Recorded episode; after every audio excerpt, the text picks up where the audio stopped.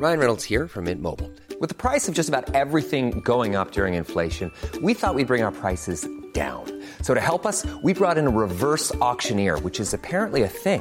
Mint Mobile unlimited premium wireless. Ready to get 30, 30, bit to get 30, bit to get 20, 20, 20, bit to get 20, 20, bit to get 15, 15, 15, 15 just 15 bucks a month. So, Give it a try at mintmobile.com slash switch. $45 upfront for three months plus taxes and fees. Promo for new customers for limited time. Unlimited more than 40 gigabytes per month. Slows. Full terms at mintmobile.com.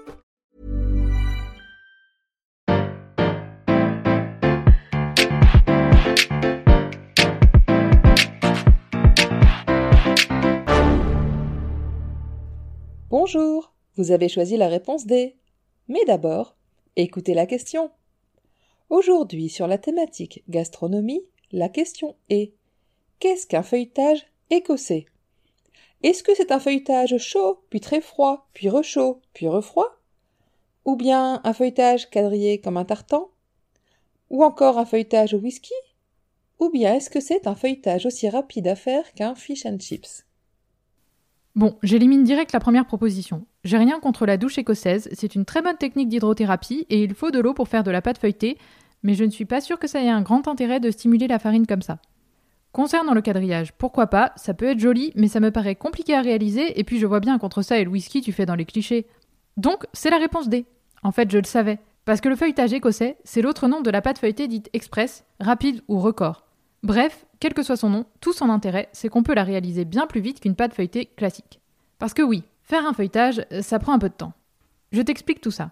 Pour réaliser une pâte feuilletée traditionnelle, il nous faut de la farine, de l'eau et du beurre, ou une autre matière grasse comme de la margarine pour une version végane. Jusque-là, rien d'inaccessible. Avec la farine et l'eau, on va faire une pâte qu'on appelle détrempe. Pas besoin de trop la pétrir, il faut juste un mélange homogène qui colle pas trop. Et puis on va laisser notre détrempe se reposer au frais. Pendant ce temps, on fait un joli carré de beurre ou de margarine de 2 cm d'épaisseur qu'on met de côté. Une fois que la détrempe a fait une bonne sieste, on l'étale, on pose le carré au milieu, on l'emballe de pâte, on réétale, et là, on va faire un genre de pliage en portefeuille. C'est ce qu'on appelle un tour. Après ce pliage, le mieux, c'est de laisser encore un peu de temps à la pâte pour se remettre de ses efforts, environ 30 minutes à 1 heure. Puis, on répète l'opération autant de fois que nécessaire. Selon le résultat qu'on veut obtenir, selon la pâte qu'on réalise, on va adapter le nombre de tours. Pour la pâte d'un millefeuille, par exemple, on fait généralement entre 4 et 6 tours simples.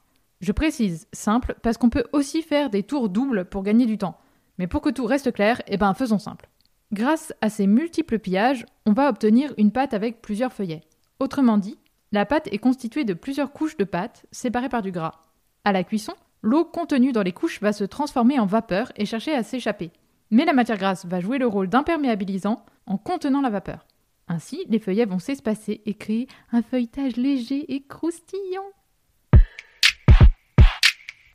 Dit comme ça, ça a l'air simple. Mais vous l'avez compris, ça prend du temps. Les étapes de repos au frais sont vraiment nécessaires parce que sinon on risque de trop échauffer la pâte, le beurre aussi, et si les deux se mélangent, on dit que la pâte marbre, on n'aura pas ce bel effet de feuilletage. Alors comment ça peut être possible de faire ça de manière express Quel est le secret du feuilletage écossais? Pour commencer, il faut mettre tous les ingrédients au frais, voire quelques minutes au congélateur. Ensuite, on mélange la farine avec l'eau et à la fin, on rajoute le beurre ou la margarine, direct comme ça. On arrête de mélanger avant qu'il soit complètement incorporé, il faut qu'il y ait encore des gros morceaux. Parce qu'on va étaler la grosse boule de pâte tout de suite et faire tous les tours dans la foulée. Forcément, à la fin, le résultat ne sera pas le même qu'une pâte feuilletée classique, mais on aura quand même l'effet de feuillet. La pâte sera juste un peu plus friable, vu que le beurre a été intégré en morceaux et non en plaques. La bonne nouvelle, c'est donc que certes, euh, faire des bonnes choses, ça prend du temps, mais ça n'empêche pas de faire des bonnes choses quand on a moins de temps. Avec cette bonne pâte feuilletée, il ne vous reste plus qu'à faire des chaussons aux pommes, une galette des rois, un pitivier, une tarte, des palmiers, des millefeuilles, avec la recette de crème pâtissière qu'on vous a donnée en saison 2, ou même une soupe VGE dont on vous a aussi parlé dans un autre épisode. Ah, et si vous vous demandez pourquoi on l'appelle euh, feuilletage écossais, je suis désolée, c'est une énigme dont j'ai pas la réponse. D'autant plus qu'on parle aussi de méthode hollandaise pour cette même technique. Ah, elle nous fait voyager cette pâte feuilletée. Bravo, c'était la bonne réponse. Pour aller plus loin sur le sujet, retrouvez les sources en description. La réponse D est un podcast du label Podcut. Vous pouvez nous soutenir via Patreon ou échanger directement avec les membres du label sur Discord. Retrouvez toutes les informations dans les détails de l'épisode. À demain pour une nouvelle question sur la thématique Histoire des luttes.